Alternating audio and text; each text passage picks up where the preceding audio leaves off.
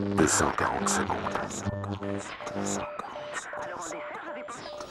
Bonjour, très bonne journée à tous.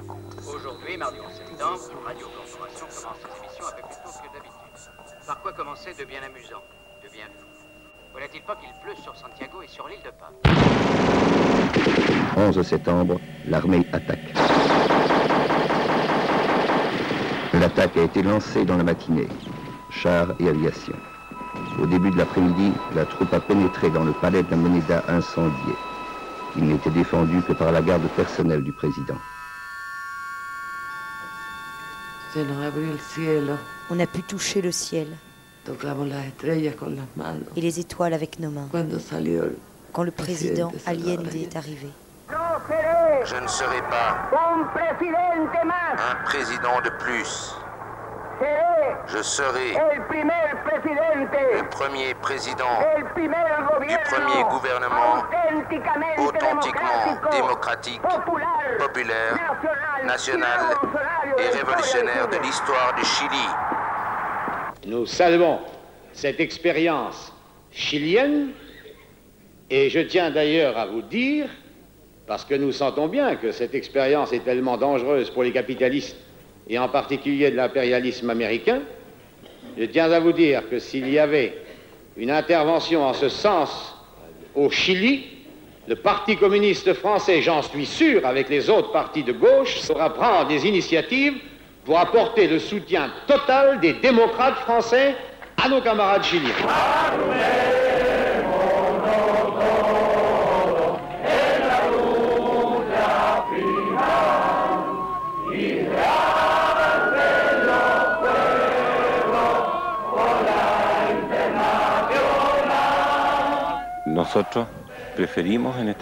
Nous, seguir este movimiento hasta las últimas nous consecuencias. suivrons ce mouvement Y preferimos morir jusque dans ses ultimes conséquences.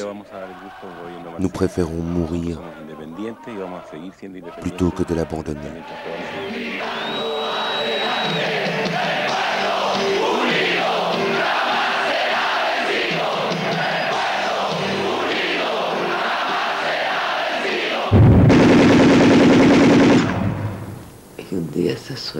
Puis un jour, le rêve s'est brisé. Et on a vécu le cauchemar de la dictature fasciste. C'est certainement la dernière fois que je m'adresse à vous. Placé devant un choix historique, je paierai de ma vie la loyauté du peuple. Vive le Chili, vive le peuple, vive les travailleurs. Ce sont mes dernières paroles. Et j'ai la certitude que mon sacrifice ne sera pas vain. Pablo Neruda, le plus grand poète chilien, est mort d'un cancer quelques jours après le putsch militaire. Son enterrement donne lieu à la première manifestation publique de fidélité à l'unité populaire. C'est sans doute la présence des journalistes, des caméras, qui a préservé les participants d'un massacre.